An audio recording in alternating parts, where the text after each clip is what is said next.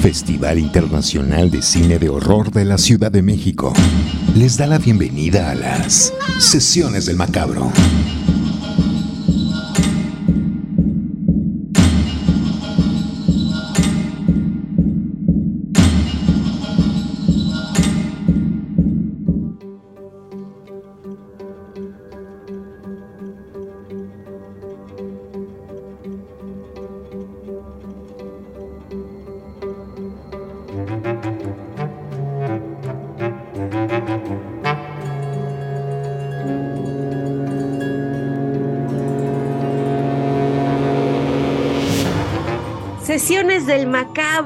Está aquí para acompañarles en un ratito.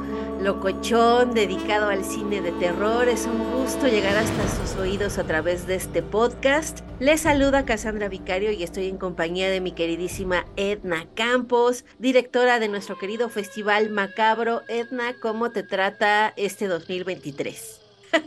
Pues este, muy bien, Cassandra. Un saludo, por supuesto, a la banda macabra que nos escucha. Fíjate que me trata muy bien, con mucho trabajo, afortunadamente. Eh, creo que, bueno, Se, está viendo por ahí, sobre todo en redes sociales, ahí es donde pues damos a conocer todas las actividades que hacemos, ¿no? Eh, que, creo que eh, cada vez se cumple más nuestro objetivo de tener actividades prácticamente todo el año, no nada más en lo que se refiere al festival, ¿no? Sino, sino ya, ya eh, funciones, este, esta, eh, este proyecto de Macabro Presenta con la Cineteca Nacional, pues el Macabro Nocturno, que ya es una tradición desde hace ya muchos años en la Casa del Cine, y bueno, pues muchas, muchas otras actividades que, que, pues seguimos trabajando y pues con, toda la, con todo el gusto para que la banda macabra tenga el eh, pan nuestro sangriento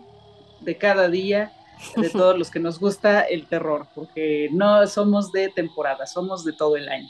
¿Estarás o no estarás de acuerdo conmigo, Cassandra? ¿Estará o no estará de acuerdo conmigo el señor Macabro que también nos acompaña esta noche? Me encanta, Edna. De acuerdísimo, mi querida Edna. No podríamos estar más de acuerdo los tres y seguro toda la banda macabra. Es, esta es una actitud 24/7, ¿no? Los 365 días del año. 24/7. Y hoy, mi querida Edna, traemos un tema bien interesante. Ya habíamos eh, venido platicando un poquito en, en podcast anteriores acerca de, esta, de estas campañas publicitarias que acompañan a ciertas películas de terror que resultan interesantes, jocosas, ¿no? Este, bastante locochonas, creativas, otras no tanto, otras causan polémica, otras no.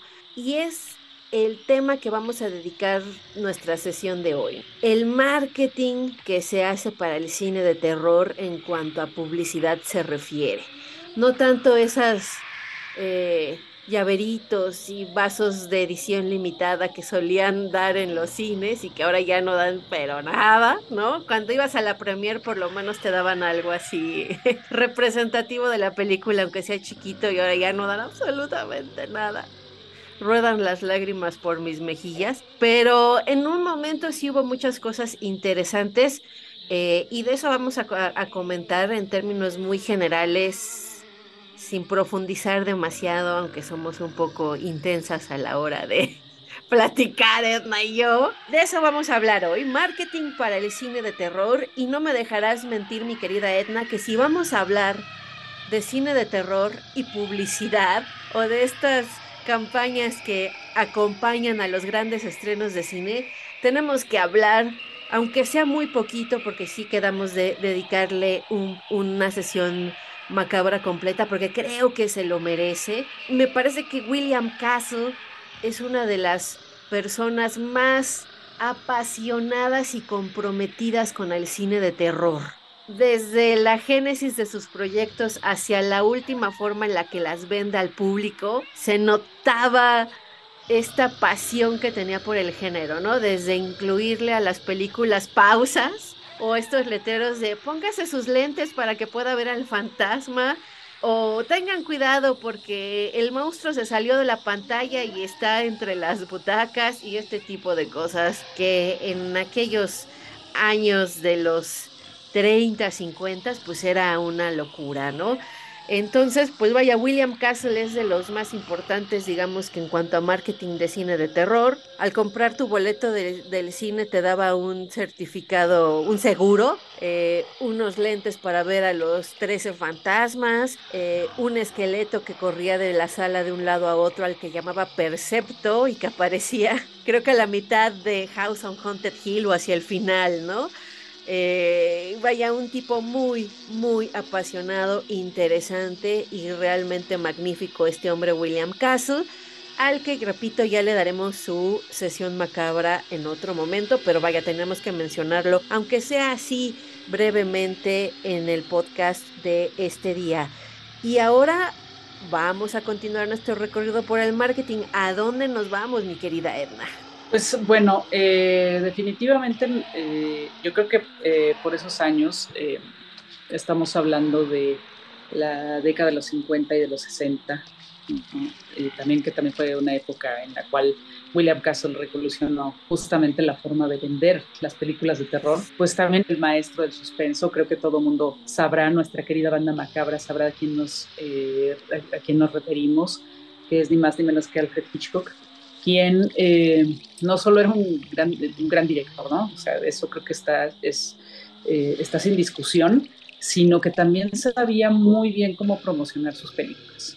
Eh, se involucraba muchísimo en las campañas publicitarias de sus películas y pues definitivamente se le debe a él esta campaña para promocionar Psicosis, ¿no? La, la, pues la gran película de, Hitchcock, que bueno, yo creo que la gran mayoría ha visto y saben perfectamente bien que la película está dividida en dos partes, ¿no? Y definitivamente esta, esta división la hace un twist, que es lo que no quería eh, Hitchcock que se hablara antes de que los eh, que no habían visto la película, pues eh, supieran, ¿no? Entonces, em, él se enfocó muchísimo y se enfocó muchísimo toda la campaña publicitaria de la película en que no contaras el final, ¿no? Primero era el no llegues tarde, esa era como la primera, este, la primera frase eh, con la que enganchaban, ¿no? Y la segunda era no cuentes el final, ¿no? Y bueno, él eh, incluso daban unos, este, unos folletos, ¿no? Eh, para, para promocionar y para dar como instrucciones para ver la película. Era, una cosa rara, una especie de instructivo para ver la película. Eh, por ahí se reporta también que no, eh, no hablaba mucho o no trataba de que no aparecieran mucho los, este, los actores, eh, los protagonistas, ¿no? Janet, tanto Janet Leigh como, como Anthony Perkins, ¿no? Para que no, la gente no, no supiera realmente qué era lo que iba a pasar, ¿no? Ya llegaban con gran expectativa, no tenían ni la menor idea realmente de lo que iba a pasar con esos dos personajes específicamente en, la, película. Y obviamente, pues sí, es de esas que no puedes contar el final, ¿no? Es, digamos que yo, yo no, no, me preocupa tanto los spoilers a nivel personal, no me preocupa tanto los spoilers porque creo que lo importante es cómo están contadas las historias, ¿no? Pero, este, pero en este caso, sí aplica completamente eso de pues, no cuentes el final, porque sí, sí, la película pues tiene, hay dos twists bastante eh, buenos, ¿no? Que es lo que la hace pues eh, ser la película más importante o, tan importante como lo que ha sido para la historia del cine, no nada más para el cine de terror. Claro, mi querida Edna. Y adicionalmente a lo que nos compartes, también creo que fue muy importante dentro de la campaña publicitaria de Psicosis este tráiler, este avance tan particular. Donde enseña la casa.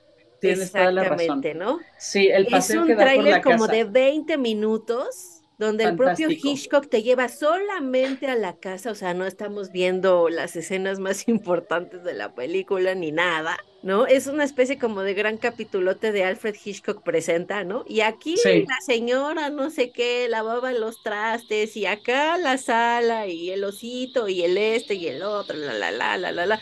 Y al final así de psicosis, ¿no? En teatros a partir de tal fecha, ¿no? Eso creo que también fue, es una joya ese video, es una verdadera joya y creo que aporta bastante al, al, marketing de la cinta. Así es, estoy completamente de acuerdo, Cassandra. ¿Qué sigue? ¿Qué sigue? Pues mira, yo te voy a contar ya más, más para acá, dejando un poquito atrás psicosis, pues la campaña publicitaria que se hizo relacionada con el exorcista. Oh. Eh, por no supuesto, tan lejos, 10 años después aproximadamente. por supuesto que ahí es donde comienza todo este show de basada en hechos reales, ¿no? Que ya se vuelve tan común en el cine de terror, incluso en la actualidad, aunque ya lo han dejado un poquito de lado, pero sí de, lo sustituye un poco el found footage pero de todas maneras, este, basado en hechos reales, vaya, ¿no? O sea, le da un plus a las películas muy particular, ¿no? Pero en el estreno de El Exorcista, eh, había ambulancias y enfermeras que estaban listas para, y listas y listos para atender a los que sufrieran desmayos durante la función, ¿no? Este está el gran detalle. Y por supuesto, yo creo que muy buena parte del éxito que tuvo El Exorcista en su momento fue que los pastores religiosos hablaban tan en, contra de la película que lejos de eh, mancillarla, la ayudaron, ¿no? Y le dieron un empujón extra para llegar a ser todo el éxito en, eh, que fue en su momento y que todo, toda la gente la quería ver y todo el mundo hablaba del exorcista precisamente gracias a estos buenos hombres que hicieron publicidad además de forma gratuita, ¿no? Entonces es. maravilloso. Muchas gracias. Sí, bueno, creo que eso es algo que ha sucedido con muchas películas, no nada más de terror. Eh, aquí digo, me voy a salir un poquito de, no del tema, pero sí del género. Eh, yo recuerdo cuando eh, se, se, iba a exhibir la película del crimen del padre Amaro.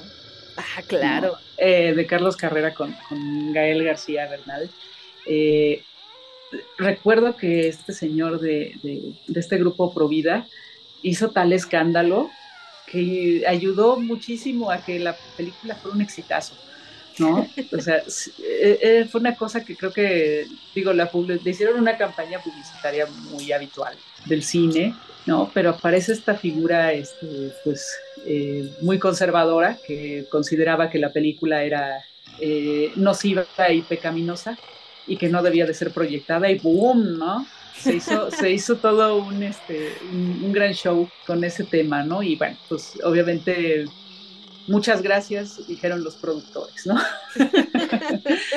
claro, vamos a continuar nuestro recorrido por el marketing con una que ya cumplió veintitantos años. Parece que fue ayer cuando se estrenó. Partió todas las leyes de la gravedad, de la taquilla, de la censura y del vómito. Mucha gente se quejaba que vomitaba, que se mareaba, que ay, no aguanto, ay, qué miedo, ay, qué horror. Y fue tal también con una gran campaña publicitaria, yo creo como pocas veces hemos visto, que le generó ganancias millonarias. Estoy hablando de la película de Daniel Myrick y Eduardo Sánchez, The Blair Witch Project o el proyecto La Bruja de Blair, una cinta de 1999 que a mi gusto creo que le dio eh, el nueva vida a este ya subgénero que creo que ya ha caído un poco en el ya por favor, que es el found footage, ¿no? Holocausto Caníbal, por supuesto tenemos que mencionarla como pionera, pero digamos que el género se deja a un lado por un rato hasta que la bruja de Blair creo que lo vuelve a poner en el foco y de ahí comienzan a surgir muchísimos productos hasta la fecha que se siguen generando en cuestión de desaparecieron, este, se fueron a investigar y no volvieron, o recibimos mensajes y se van a investigar y encontramos estas cintas, encontramos estos mensajes, llegó esta transmisión y se cuenta la verdadera historia, ¿no? Protagonizada por tres personas digamos, con nombre real, Heather Donahue, Michael C. Williams y Joshua Leonard, tres supuestos estudiantes de cine, ¿no? Porque además todo era, esto es real, ¿no? Y lo que tú vas a ver en pantalla, pues es lo, fue lo que se encontró que estos estudiantes de cine se van al Black Hill Forest en Maryland a buscar a una leyenda local, la bruja de Blair. Eh, se documentan y se van a los lugares en donde ocurrieron cosas históricas relacionadas con la bruja de Blair, masacres, asesinatos, cuerpos que aparecieron mutilados, etcétera, etcétera, etcétera. Entonces estas se van a investigar y pues resulta que, ¿qué creen? Que no vuelven. Se fue a hacer la tarea y no regresó. Entonces se van a buscarlos y encuentran milagrosamente los videos de qué fue lo que filmaron y lo que vemos en pantalla, pues es precisamente lo que vivieron el infierno, que vivieron estos tres estudiantes de cine. Vuelvo al asunto de que de la recaudación, incluso fue un récord Guinness, mi querida Erna, por su recaudación en taquilla, porque costó 60 mil dólares y recaudó, redoble de, de, trompetas, señor Macabro, un redoble acá bien satánico, 248 millones de dólares. 248 millones de dólares con un, con un costo de 60 mil dólares, ocho días de filmación, ¿no? Además en locaciones al aire libre, ni siquiera tuvieron que pagar un, un set. Y eso sí, ocho meses de edición. Destaco también el hecho de que es una película que trata de una bruja, pero la bruja no aparece.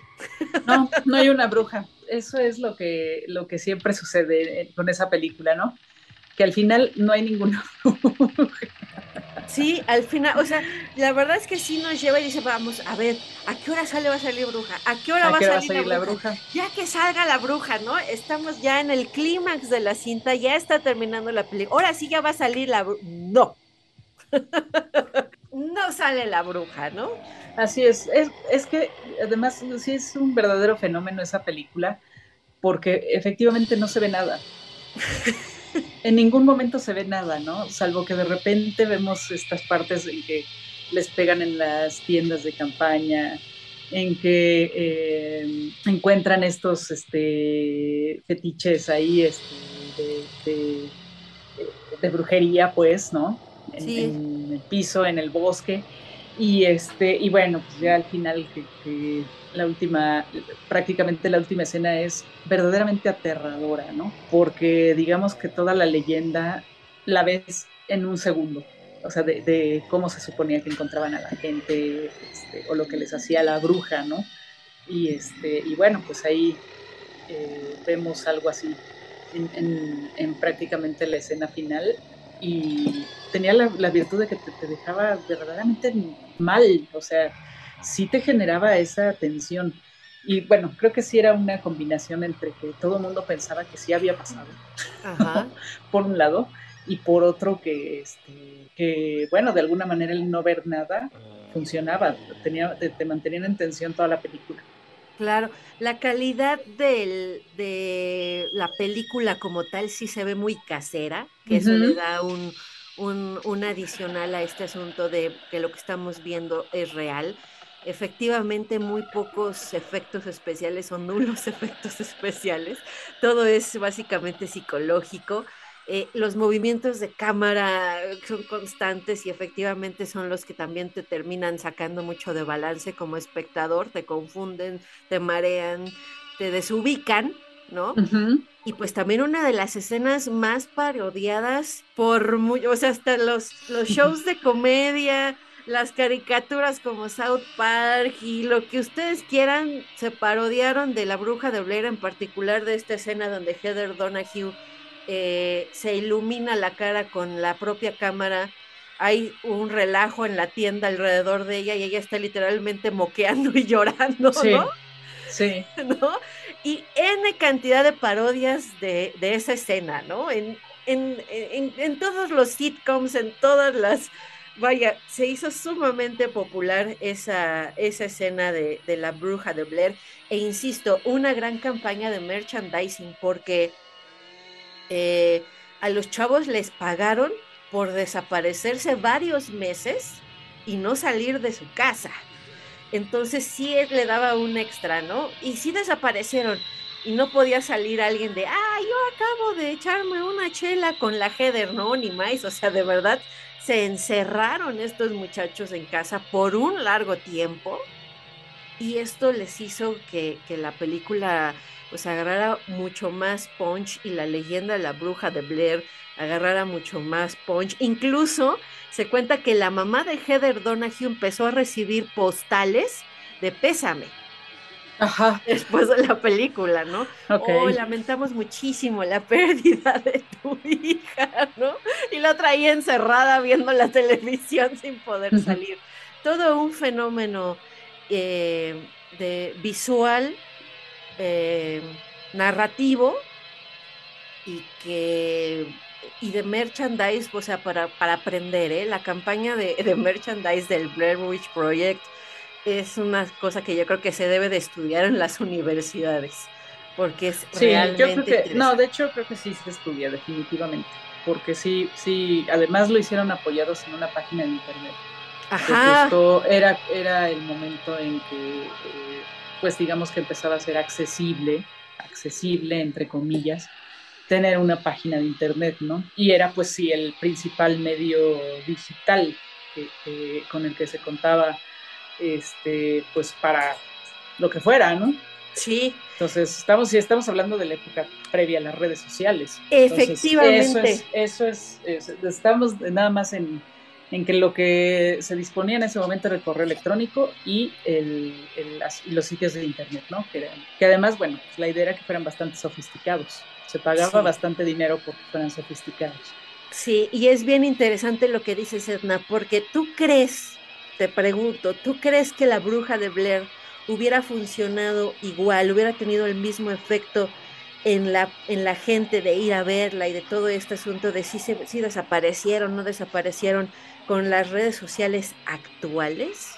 Pues yo creo que un, este, una muy buena campaña de redes sociales sí hubiera incluso afianzado el, el, este, el, el mito, pues, ¿no? Digo, así como se hacen las creepypastas y todo esto, o sea, con, no sé, teniendo a la gente eh, adecuada y la estrategia adecuada, yo creo que hubiera sido, pudo haber sido una bomba, ¿no? Aún más de digo, en su momento fue una bomba, en su momento fue una bomba, y yo creo que sí hubiera podido ser una bomba en, este en este momento, aunque posiblemente hubiera podido haberse salido de control también por, por el tema de que estamos hablando de desapariciones. Claro. Estamos hablando de que sí estamos viendo cosas mucho más eh, violentas en las redes sociales, ¿no? Que lo que se veía en ese momento, que bueno, no dejaba de ser lo que se pasaba en los medios tradicionales, ¿no?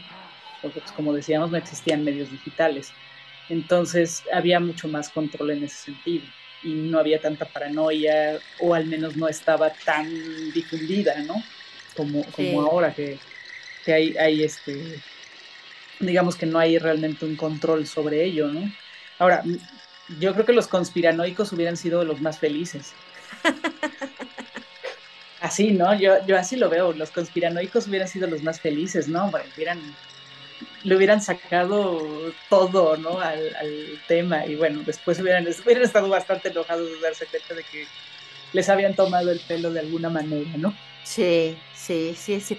Yo no estoy tan segura de que hubiera funcionado igual, fíjate, porque creo que también ya estamos un poco calados ante las, las estrategias, ¿no? Y las em, y, lo que se proyecta y lo que pasa en redes sociales que ya tienes, tienes que pensar si es información verificada o no y efectivamente ya hay mucho abuso de estas falsas campañas, ¿no? Entonces no estoy, no sé si hubiera tenido el mismo impacto si no lo hubiéramos eh, creído igual que ese 1999 que efectivamente apenas estaban incluso creo que los celulares estaban este sí no no no había ¿no? no se podía no se podía realmente hacer una grabación este eh, casera con la facilidad con la que se puede hacer ahora. ¿no?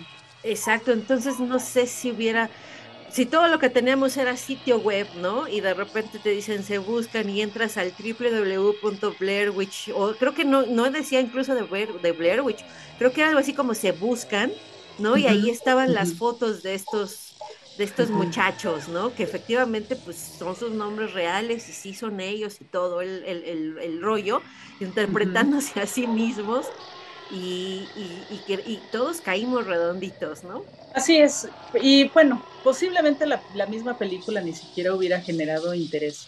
Eh, ya en ese sentido, o sea, ya olvidémonos incluso del, de que hubiera una campaña de redes sociales este, ya no hubiera generado interés porque pues, si ya todo el mundo tendría eh, acceso a las grabaciones este, caseras con celulares, pues no tenía ya sentido, ¿no? O sea, nos encontramos unos rollos de película este, que ya nadie los usa, pues, ¿no? Ya es, son como exquisiteces que nada más usa Tarantino. Este, creo que pues, desde ahí ni siquiera hubiera generado interés la película porque no era nada más la campaña eh, que hubo de, publicidad, sino también el que en ese momento no se hacían tantos este, falsos documentales, ¿no?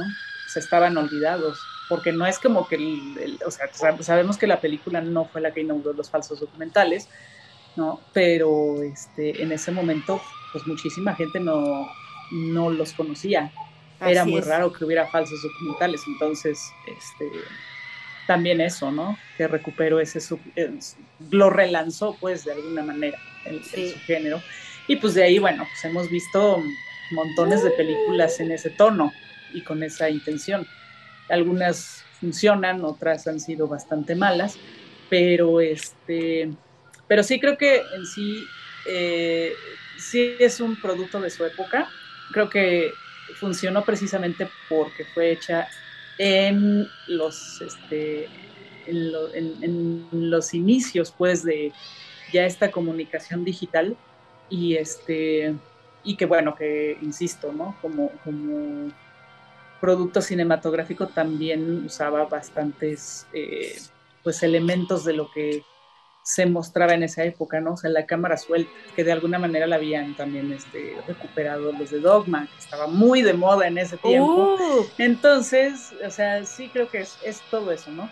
Lo que, lo que contextualiza. O sea, los, mismos, los mismos eh, directores de Dogma pues, dejaron de usar esa cámara suelta desde muchísimos años, entonces, este... Eh, creo que sí, es, es, es, es eso, ¿no? O sea, insisto, no, no creo que nada más sea el cómo hubieran hecho una campaña eh, de ese tipo en este momento con tantas posibilidades en las redes sociales, ¿no? Sí, y además el mismo el mismo tema de la película y todo lo que se manejó, no creo que ahí sí no creo que hubiera manejado eh, sido de gran interés. Sí, y además dejó en evidencia que puede haber una forma barata de hacer buen cine de terror. Ya no era necesario el invertirle porque es finalmente uno de los problemas a los que se enfrenta el género, presupuestos. Son presupuestos muy grandes para crear monstruos, sangres, vísceras, atmósferas espaciales, inframundos y demás que vaya, resultan muy caras, ¿no? Y, y la bruja de Blair nos le da, le da un, un, un nuevo aire al asunto porque entonces tú puedes filmar desde tu perspectiva, ¿no? Con poca luz, te metes a un lugar abandonado, mueves la, la cámara y con la poca luz, pues nada más tiran el balón, tiran un, se oye un, ruido muy estruendoso a lo lejos, etcétera, etcétera, y creas un poco la atmósfera. Y efectivamente hay buenas y hay malas, hay unas que sí están muy bien logradas y hay otras que pides clemencia para que ya se acaben, porque son muy aburridas, ¿no? o son muy predecibles. Casi todas ya comienzan con el, estos cinco muchachos se fueron a investigar un sanatorio mental abandonado y nunca regresaron. Y esto es lo que encontramos 10 años después. Mm, en fin, pero bueno, son productos que se siguen generando. Ahora ya se uso de las redes sociales para hacer estos streamings en vivo, ¿no? Desde la casa embrujada, desde desde el manicomio, desde etcétera, etcétera, y le dan un tinte nuevo a la situación, pero sí es un recurso que vaya con poco, con muy poco dinero y con algunas cuantas cámaras puedes lograr unos excelentes resultados. Pues ahí está. Sesiones del macabro. ¿A cuál nos vamos ahora, Edna? Bueno, pues ahora sí nos vamos a eh, otra película que eh, viene después del el proyecto de la bruja de Blair, eh, ya que platicamos arduamente de esta película, que además, pues sí, como mencionábamos, sí se convirtió en un parteaguas, ¿no? Entonces, viene otra película que también fue bien interesante el marketing que tuvo, ¿no? Otra película de hecha con poco dinero, era un fan footage también. Estoy hablando de actividad paranormal. Uh. Eh, que también la campaña fue fenomenal. Lo que hicieron fue pues hacer estas este, funciones que le llaman focus group, eh, en la cual, bueno, proyectan la película a un grupo de personas y pues se ve para ver cuál es la reacción y cuáles son sus opiniones, ¿no? Y, sobre eso pues ya toman decisiones respecto a los lanzamientos y si les modifican o no les modifican y, cosas así, ¿no? Se hicieron estas proyecciones y grabaron a la gente. Lo que nos mostraban en el tráiler no era la película, sino la reacción de la gente. Y recuerdo que la frase publicitaria era como la película más aterradora, algo, así, ¿no? Algo así era, eh, más o menos. Y veíamos la reacción de la gente y bueno, todo mundo queríamos ver la película que al final, bueno, sí es, eh, tenía su cuestión este, eh, innovadora en el momento, eh, en el sentido de, del manejo de, pues del found footage, también así como lo hizo el proyecto, el proyecto de la bruja de Blair, y creo que pues es, también fue clave para el éxito de la película y que pues además se convirtió en una franquicia, ¿no? Sí, hombre. Siguen saliendo, creo. Siguen saliendo, si no me equivoco. Siguen saliendo entregas de actividad paranormal. Sí, sí, sí. No, y bueno, también hay, hay incluso las parodias, ¿no? Así como se ah, hizo la parodia de Scream, también hay una ahí de, actividad paranormal. Entonces, este, sí, se convirtió en un exitazo. La, la, película de, de, actividad paranormal, igual producida con poco dinero y pues sí, les generó muchísimas ganancias al al, este, a los productores y todo basado en una campaña bastante original y muy, este, pues muy creativa, diría yo, ¿no? El enfocarse más en la reacción del público que en sí en lo que íbamos a ver, bárbaro, ¿no? ¿O no, señor Macabro? Sí. Que sí, dice que sí. Anda sequito hoy el señor Macabro. Ay, no durmió bien. Se me hace que no durmió bien. Se me hace que se me hace que cenó rata y no durmió bien. Y no le quitó la piel. Exactamente, le falló. Tenía tanta hambre que le falló ese detalle y pagó el precio. Pues yo te voy a llevar, mi querida Edna, señor macabro, agárrense, pónganse sus cinturones. Ah, no es para tanto. Pero sí, este, nos vamos a ir al 2008 a una cinta de Matt Reeves, Cloverfield, Monstruo. Yo estoy segura que muchos de ustedes vivieron junto con nosotras esa campaña publicitaria tan espectacular porque sí era interesante y que terminó, la verdad, a mi gusto, decepcionando bastante, ¿no? Porque uno, no querían mostrarte al monstruo, pero para nada. Eso es interesante porque sí nos genera cierta eh, cierto morbo de saber cómo demonios es este monstruo, ¿no? recuerdo y recuerdo muy, muy bien que, porque yo solía leer Fangoria en aquellos años, solía llegar a México Fangoria, y recuerdo que Fangoria hizo todo un escándalo porque ni siquiera ellos les dieron una imagen del monstruo para la portada de la revista. Entonces hubo todo un editorial de que estaban súper indignados, que cómo era posible, ¿no? Que ellos eran Fangoria, la revista. Además, sí, en aquel 2008 todavía no había, ahorita hay una gran diversidad de revistas del género, pero en aquel momento sí era como el santo grial de las, de las revistas especializadas en, en cine de terror y fantasía. Y entonces, bueno, fue todo un escándalo, pero ni así, incluso si no me falla la memoria, se rehusaron a hablar de la película. O sea, ya un poco exagerado. Pero bueno, ¿no? O sea, de entrada es parte de ese marketing fue no mostrar al monstruo hasta que no vieras la película. E incluso ya en la sala de cine, el monstruo sale no más de un minuto y se acabó, ¿no? Entonces es así como de, ¡hey! Me enoja. ¿Qué? ¿Y el monstruo? Pues ya salió. Entonces, bueno, pues por ahí estuvo. Y además apoyaron el marketing de Cloverfield con un juego online.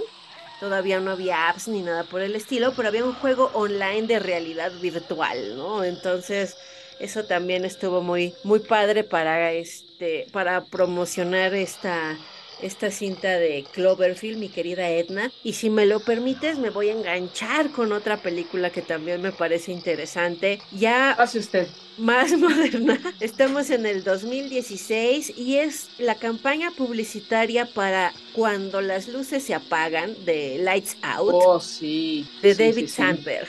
Esa campaña... Incluso también en redes sociales hubo muchas reclamaciones, sobre todo en España, porque eh, de entrada la película es algo que, sin temor a equivocarme, me parece que todas las personas en algún momento de nuestro desarrollo como seres humanos, sí hemos tenido miedo a la oscuridad. Y en este momento de apagar las luces y el monstruo, hay alguien en el closet, esa pila de ropa no es una pila de ropa, etcétera, etcétera. El señor, el señor macabro abajo de la cama, queriendo agarrar el pie, claro. Un clásico. Después de comer rata sin quitarle la piel. Después de comer rata sin quitarle la piel, así es. Entonces todo mundo hemos pasado, aunque sea un pequeño periodo de tiempo, con este miedo, ¿no? Que es el que explota Lights Out. Entonces, el vivir eh, las imágenes, el tráiler de la película, con música de cuna para niños, porque era lo que tenía el tráiler, era el duérmete niño, duérmete ya, ¿no? Y está así la canción de cuna y los espantos en, en pantalla.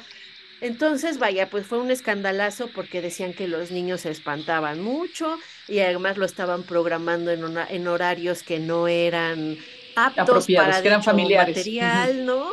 Este, y entonces los niños traumados y llorando y que ya también ya no podían este, dormir en la noche, etcétera, etcétera. Entonces, bueno, culpando a la película por algo que, insisto, creo que ocurre de forma normal, natural y se supera en el desarrollo de la mayoría de las personas, ¿no?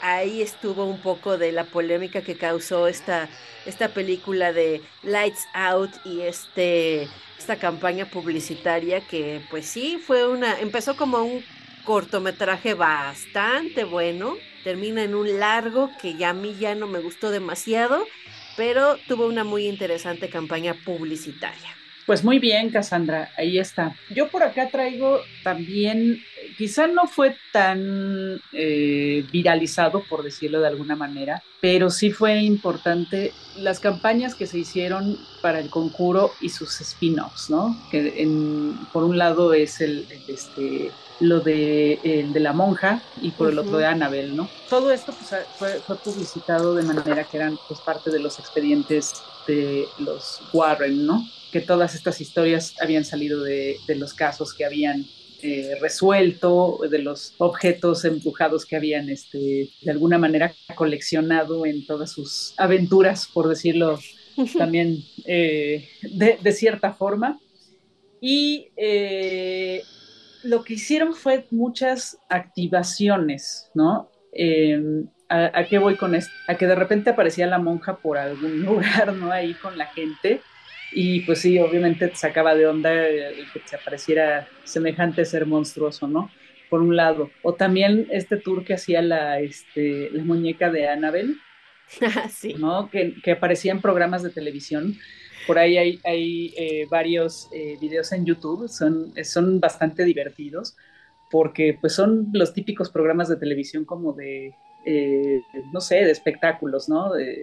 Como los programas nocturnos, tanto en Estados Unidos como en toda Latinoamérica, por ahí, ahí están estos videos en los que de repente pues este presentador tiene un este tiene su escritorio como es muy habitual en, en los programas nocturnos y de repente se aparece la muñeca por ahí, ¿no? Y así como que viste de dónde salió, ¿no? Entonces son, son bastante divertidos por el elemento sorpresa que, que tienen por ahí, ¿no? Creo que eso fue también bastante interesante en cuanto a la promoción que se les dio a, estas películas, ¿no? Y, digamos a todo, pues todo este universo, como le llaman ya, del conjuro. Y que también, bueno, también empezaron a, este, a mostrarse incluso juegos de, realidad virtual, ¿no? Con, con la monja. Eh, si con el proyecto de la bruja de Blair empezamos a ver, digamos, eh, el impacto o a, este, digamos, a, ver lo que podría ser el impacto del Internet en la publicidad y en, la forma de vender una película de terror. Bueno, creo que ya para el momento en que estamos hablando, eh, pues ya eh, juega una parte muy, muy importante todo lo que es el mundo digital, ¿no? Sí, cómo no si hay ahorita una cantidad de elementos y de medios que se puede que se pueden utilizar que wow, ¿no? O sea, es, abrumador a veces, dice sí. Así es. ¿Y por dónde voy a agarrar todo esto, no? Claro, claro. Y bueno, pues ahora también con lo de las inteligencias artificiales, ¿no? Que, creo que, digo, otra vez saliéndome un poco del, este, del tema eh, con esta película de Megan, creo que no explotaron lo suficiente el momento que se está viviendo ahora con todo el, la avalancha que viene con las cuestiones de las inteligencias artificiales. Y creo que no no este no la movieron tan bien en ese sentido. Creo que hubiera hubieran podido haber hubieran podido hacer una cosa muy interesante no Sí, sí, tienes toda la razón. Yo creo que también ahí juega el hecho de los presupuestos. Quizá ya la película había salido un poco cara o ya tenía el presupuesto a tope y si le metes más dinero para desarrollar algún extra y si no funciona la película, pues entonces la casa productora se enoja, pierde y este y, hace pancho, ¿no? Entonces, ahora que vimos que la película fue un exitazo y que ya andan preparando secuela, yo creo que a la que sí le pueden echar más más a las que vienen, ¿no? Un plus, ¿no? A la, a la campaña de publicidad pueden ser a las que vienen probablemente. Sí, estoy de acuerdo. Vamos a ver, vamos a ver qué, qué pasa, ¿no? Aunque no siempre se necesita un gran presupuesto para hacer una extraordinaria promoción, eso también hay que destacarlo, ¿no? O sea, no necesitamos millones para hacer una promoción fregona. Vaya, también depende. Recuerdo eh, que hace unos, pues creo que fue el año pasado o en el 2021, no, fue el año pasado, estaba llegando una entrega de Resident Evil y me llamó muchísimo la atención un video de Times Square con, una, con un promocional súper bueno, que ya son estos, estos comerciales que casi casi están en 3D, ¿no? Y entonces está el monstruo en una especie como de jaula de contención y se escapa, ¿no? Rompe el cristal y se escapa y empieza como a caminar sobre el edificio, ¿no? Donde está puesto el espectacular y luego se echa así como un brinco y sale Resident Evil. Padrísimo, padrísimo. Sí. Pero también con un presupuesto. Sí, debe ser costosísimo, sí, por supuesto. Sí, eso debe ser muy costoso. ¿no? Eh, son el tipo de campañas que pueden pagar, digamos, también los de Marvel, ¿no? Sí. Que, que, pues sí, hacen también unas, unas campañas muy, muy, muy interesantes, ¿no? Se han dado en algunos casos. Y bueno, pues ya eh, la, última campaña que yo traigo es justo la de esta película Smile, película que, salió en 2022, a finales de 2022, eh, que además, bueno, contaba con la participación de la hija de Kevin Bacon, de Sosie Bacon, que bueno, creo que eso no pesó tanto en cuanto al éxito de la película, no fue eh, factor, ella creo que hace bastante bien su papel, y bueno, pero tuvo una gran participación en la promoción de la película, ¿no? Porque eh, hizo muchos videos para promocionar la película y que además tenían todo el tono de su personaje, ¿no? Y de lo que le sucede a su personaje. Entonces, creo que sí, sí, eso, eso por un lado funcionó muy bien. Pero sobre todo, eh, una vez más, pues estas activaciones en lugares públicos, en momentos inesperados, en las cuales pues un grupo de personas con playeras amarillas que decían Smile, de repente sonreían con esta sonrisa siniestra que veíamos en el póster de la película. Y todos nos quedábamos, ay, ¿qué les pasa? ¿No? Pueden verlo en YouTube, hay un montón de, de, este, de videos, ¿no? Por ejemplo, en campos de béisbol, ¿no? En partidos de béisbol, donde de repente están y se aparecen estos y los enfocan. Y así como que, ¿qué estos qué, no? ¿Qué les pasa? Y porque además te este rompen toda la normalidad, porque es la, por lo general hacen la kissing cam, ¿no? Entonces te enfocan y se besan, ¿no? Y se enfocan y se vuelven otros. Y acá, y de repente un fulanito soltero con una sonrisa. Con una sonrisa, ¿no? Y una playera amarilla. Sí, es como de, ay, ¿y ahora qué pasa? Sí, no, no, no, completamente disruptivo, ¿no? Es, eh, eh, me parece que sí fue una muy buena campaña y también la película fue un gran, gran éxito de taquilla. ¿no? Sí. Eh, recaudó muchísimo dinero por supuesto recuperó y ganó todo lo, lo, lo, que se esperaba de, pues, de ella, ¿no? Y, este, y sí, mucho tiempo en cartelera además, ¿no? Fue muy buena campaña. Y bueno, también en la parte, eh, también hicieron su parte digital. Eh, por ahí había unos filtros en los que pues así como para tu TikTok o para el, este, el, el, reel de Instagram o, la historia de Instagram, te ponías el filtro y bueno, te, hacía la sonrisa esta muy, muy siniestra de Smile, ¿no? Creo que sí, eso, eso hizo que fuera un, gran éxito, ¿no? O sea, la campaña y también la película que pues tiene también sus, sus cosas a favor y sus cosas en contra. ¿no? Sí, sí, sí fue una gran campaña publicitaria esa de Smile y más reciente de, de las que hemos platicado. Cierto, así es. Sesiones del macabro. Y bueno, pues yo eh, preparándome para el final final. Cerrando este episodio. Exactamente, les quiero platicar dos campañas publicitarias que estuvieron realmente extraordinarias. La primera es eh, para la película de Carrie, el remake de Carrie de del 2013, con Julianne Moore y Chloe Grace Moretz, que efectivamente no es el mejor remake, este, no es la película favorita de la banda, pero hicieron una campaña promocional muy fregona porque en una cafetería de Nueva York hicieron una especie como de escape room, una de estas grandes bromas de Candid Camera. Tunearon, por supuesto, la cafetería y en a cierta hora del día, en cierto momento del día, estas horas pico, ¿no? Donde la gente ya se reúne a tomar el café, a charlar, a la, eh, así en los momentos más concurridos de la cafetería, pues esta chava eh, tenía un altercado con otro actor y ella lo levanta, o sea, lo empuja y el cuate se eleva por los aires en la pared de la cafetería y empieza una venganza tipo Carrie y los que están ahí tomando el café comiendo, bueno, se quedan helados. Helados. Helados. Además la mona de repente hace así como, ¡wow!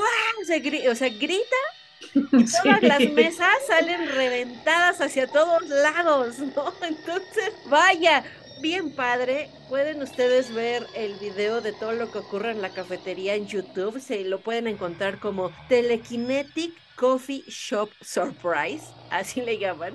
Telekinetic Coffee Shop Surprise. No se lo pierdan, realmente está súper chistoso. Hay personas que están filmando aterrorizadas, pero no dejan de grabar. Hay otros que salen, tienen un instinto de supervivencia mucho más desarrollado y dicen, me vale y vámonos, ¿no? Se salen, pero corriendo. Entonces, eh, y al final les dicen, bueno, pues vayan a ver Carrie. Solo en cines. Bravo. bastante, bastante divertida. A mí me hubiera gustado vivir esta experiencia. Sí, claro, claro, claro. Hubiera estado increíble, aunque el factor sorpresa también tiene mucho que ver, ¿no? Si vas ya sabiendo lo que va a pasar, pues no hubiera estado tan chido como que nos agarran en curva y de repente estamos tomando café y la chava de al lado levanta un fulano por los aires y vuelan los cafés por todos lados. No, qué miedo. Sí, sí, sí, sí, sí. Estoy de acuerdo. Y más sabiendo lo que pasa después, porque ya hemos visto cine de terror. Sí, no, se va a poner mejor. no va a mejorar la situación. Exacto, esto no pinta nada, nada bien. Y bueno, otra que también me parece súper, súper buena, súper creativa, se realizó en Madrid en el 2016 y ahí les va. Les voy a contar, al final les voy a decir qué película es. Porque si no, creo que les voy a echar a perder, les voy a eh, la campaña y es buenísima. Estamos en el metro de Madrid. Ahí hay una pantalla donde se anuncia como aquí tal dirección, el tren a tal dirección en un minuto, en dos minutos, en tres minutos. Entonces está por llegar el tren en un minuto, eh, comienzas a escuchar que ahí viene precisamente el tren, ¿no? Eh, la gente se levanta de sus de, de, los asientos, hay algunos que corren porque escuchan que ahí viene el tren y vienen así entrando casi casi a la estación, entonces rápido, rápido, rápido para alcanzarlo. Y ahí están ya todos bien puestos para subirse y solo se escucha que llega el tren, se abren las puertas, baja gente, sube gente, se vuelven a cerrar las puertas con este sonido, ya saben, de característico de se abren y se cierran las puertas. Toda la gente está así de, ¿qué onda, no? Porque nada más están escuchando, pero no se ve ningún tren. Y entonces se ve como el tren, eh, se escucha más bien como el, el tren arranca y se va. Y entonces en la pantalla donde vemos cuánto tiempo falla, falta para el siguiente tren, aparece el logo de los cazafantasmas y comienza a sonar la música de los cazafantasmas. ¡Wow! Sí, increíble. Sí, sí, sí, está increíble. Está increíble. esa, campaña estuvo increíble. Y entonces ahí te aparece Cazafantasmas, estreno 2016 solo en cines, ¿no? Y fue esta entrega donde las cazafantasmas eran mujeres precisamente, ¿no?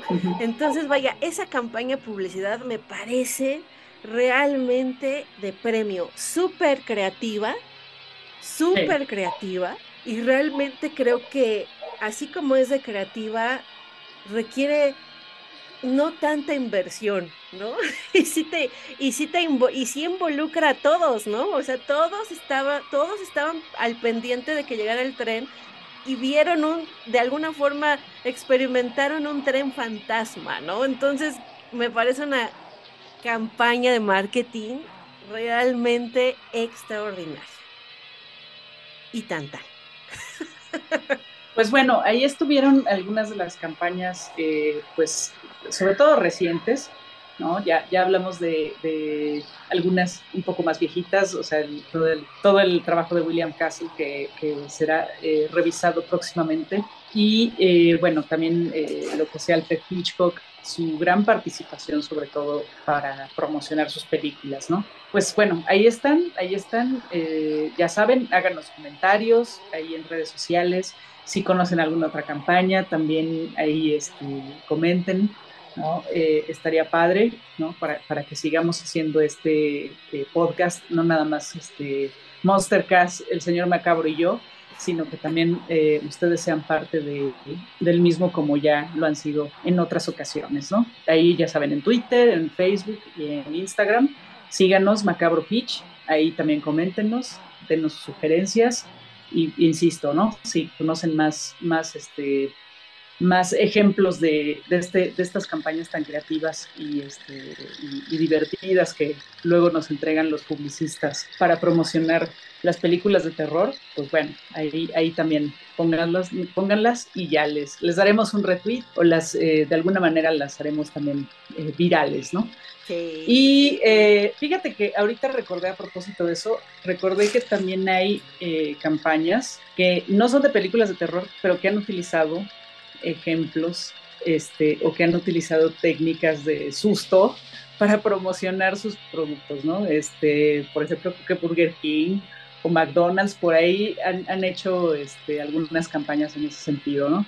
Digo, esto es muy común como en Halloween y Día de Muertos, además, ¿no? Que, que, piensan por ahí algo eh, relativo al tema y bueno, sí, de alguna manera se enganchan dentro de, de pues del, de la temporada. Pero ya eso, ya es otra cosa.